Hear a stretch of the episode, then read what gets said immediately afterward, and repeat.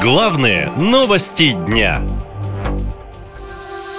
Такаев зарабатывает на России. Зачем в Казахстан едет президент Франции? Новость о том, что 1 ноября Эммануэль Макрон посетит Казахстан, сразу же разлетелась по всем влиятельным мировым СМИ. Главный вопрос – цель визита президента Франции. Агентство Bloomberg со ссылкой на источники пишет, что Макрон и Такаев будут обсуждать повышение энергетической безопасности Европы в целом и Франции в частности. Президент Макрон на этой неделе отправится в богатую энергоресурсами Среднюю Азию, чтобы посетить Казахстан, поставщика урана, который питает ядерные реакторы страны.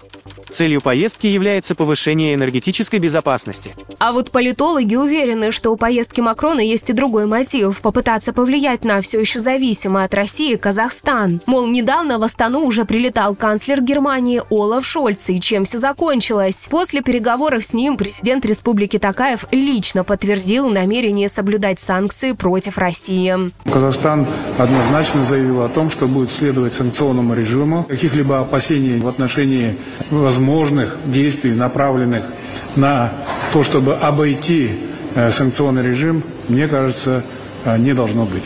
Практически сразу же после этого заявления Казахстан, один из крупнейших торговых партнеров России, член блока ОДКБ, ввел запрет на экспорт в страну 106 товарных позиций, в том числе товаров двойного назначения, чипов и электроники, которые очень важны для спецоперации, писали военкоры. Эксперты поясняют, что Казахстан, по сути, был одним из главных хабов по поставкам в Россию электроники и высокотехнологичных товаров. Страна помогала Москве обходить санкции и держаться на плаву, а теперь этот хаб буквально формально прекращает свое существование. Это выглядит очень подозрительно на фоне того, что всего несколько недель назад глава правительства Мишустин рассказывал об укреплении сотрудничества с Казахстаном.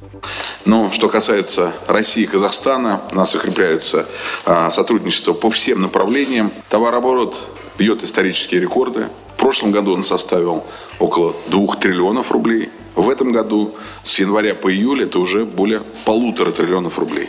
Расширение идет по всем направлениям, как я уже сказал, это сотрудничество в сфере научно-техническом, производственном, инвестиционном. Работаем и реализуем вместе целый ряд масштабных проектов. Это и а, автомобильная промышленность, авиационная, легкая промышленность, нефтехимическая, металлургическая, цифровые технологии и целый ряд других. Аналитики подчеркивают, что бы ни говорил Мишустин, Казахстан, очевидно, уходит из-под влияния России и заручается новыми партнерами на Западе. Ну а в качестве покровителя и гаранта собственной безопасности Такаев выбрал Си Цзиньпина, рассказывает политолог Дасым Сатпаев. Китай – это очень прагматичный игрок. Для него Россия действительно важна как, э, как важна как некий инструмент в геополитическом, геополитическом противостоянии с Западом, с коллективным Западом, как считает Китай.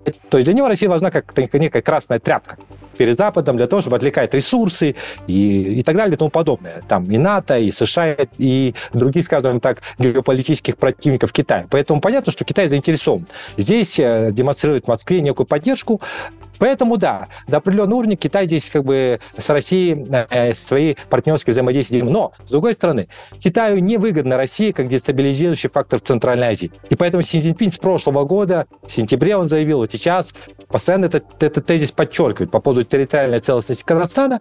Я думаю, что вот эти все месседжи, которые Си Цзиньпин озвучивает, конечно, это такой месседж такой дипломатического такого характера в адрес именно Москвы. Аналитики говорят, что напряжение между Россией и Казахстаном началось сразу после старта спецоперации на Украине. Тогда Такаев не признал ЛНР и ДНР, вышел из валютного соглашения СНГ, пригласил западные компании, покинувшие российский рынок, открывать свой бизнес в Казахстане. Именно Астана заменила Европе российские баррели, попавшие под эмбарго ЕС, добавляют эксперты. Например, Германия увеличила закупки нефти в Казахстане за этот год в 6 раз. Активно местную нефть закупают Италия, Франция и Румыния. И пока Владимир Путин теряет свое мировое влияние и становится буквально невыездным и нерукопожатным, адекватным, Такаев, очевидно, пользуется ситуацией, уверены политологи. Наша лента. Веселим, сообщаем, удивляем.